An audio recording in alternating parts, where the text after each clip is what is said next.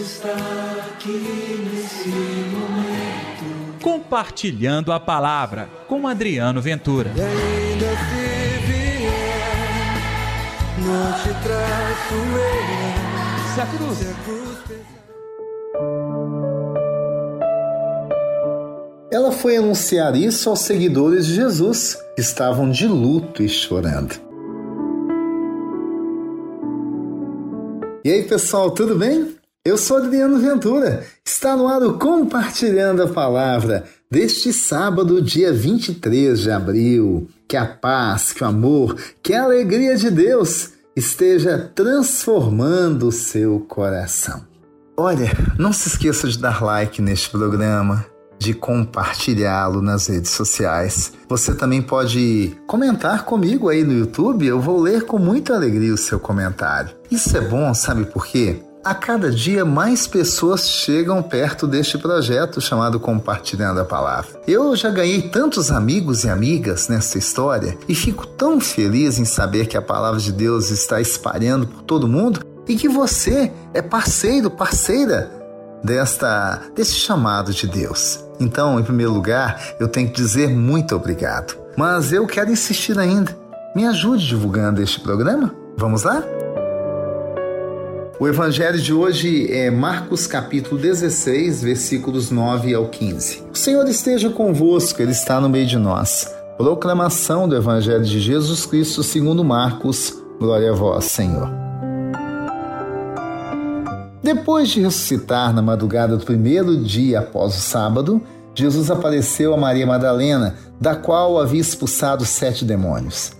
Ela foi anunciar isso aos seguidores de Jesus, que estavam de luto e chorando. Quando ouviram que ele estava vivo e fora visto por ela, não quiseram acreditar. Em seguida, Jesus apareceu a dois deles com outra aparência enquanto estavam indo para o campo.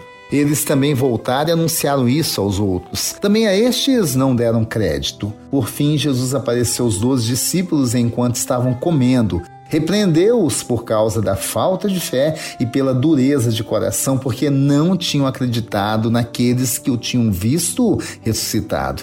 E disse-lhes: Ide pelo mundo inteiro e anunciai o evangelho a toda criatura. Palavra da salvação, glória a vós, Senhor.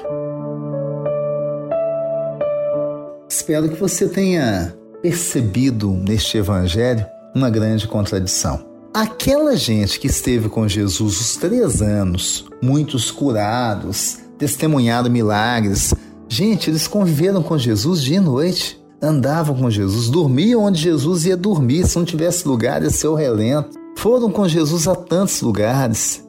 Era uma caminhada constante, dia após dia. Pois bem, com a morte de Jesus, essa turma parece que perdeu a fé. Quando chega Maria Madalena contando que viu o Senhor, eles não acreditaram. Quando vieram os outros dois homens que estavam indo para o campo e contaram, não acreditaram. Então, o que dizer dessa gente? Onde estava a coragem? Onde estava o amor? Onde estava a fé? Você percebeu que Maria, eu até destaquei isso no nosso programa. Maria foi anunciar Jesus enquanto os discípulos estavam de luto e chorando. Olha, não que o luto seja um erro, não é isso que eu estou dizendo. Mas o luto tem a sua hora e tem o seu momento. E aqui, o luto teria que terminar. Porque Jesus ressuscitaria ao terceiro dia. Ele disse isso, ele cumpriu. Então, quem mais deveria acreditar? Maria Madalena, os dois que voltavam ao campo? Também. Mas quem mais deveria acreditar? é quem estava na missão, inclusive com um chamado importante. Eu digo, os discípulos tinham esse chamado. Sabe, gente, essa minha fala aqui não é para ironizar nem criticar essa gente, mas para dizer que eu e você somos iguaizinhos esses discípulos.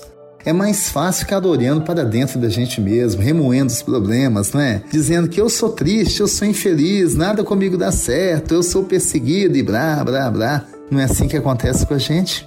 Há aqui dentro uma vontade louca, uma menos-valia, um desejo de mostrar que eu sofro, que eu padeço que eu careço disso e aquilo.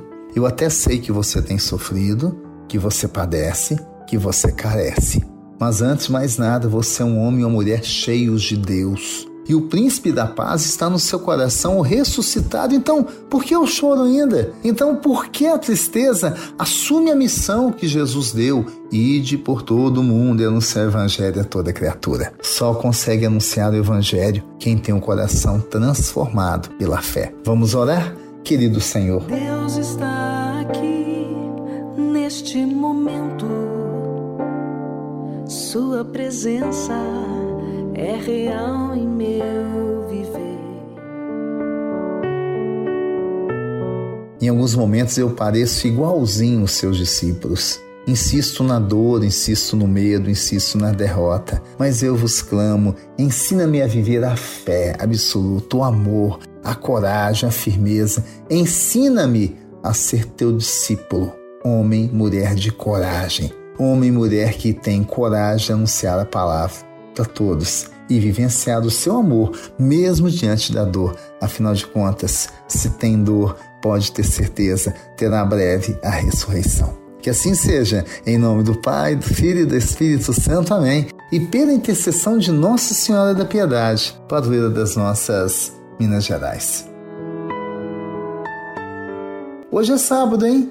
Tem ponto de vista Rádio América. Se puder, me escute. É só baixar o aplicativo Rede Catedral de Comunicação. E amanhã, domingo, também tem o nosso Compartilhando a Palavra. Até lá. Deus está aqui nesse momento. Compartilhe a palavra você também.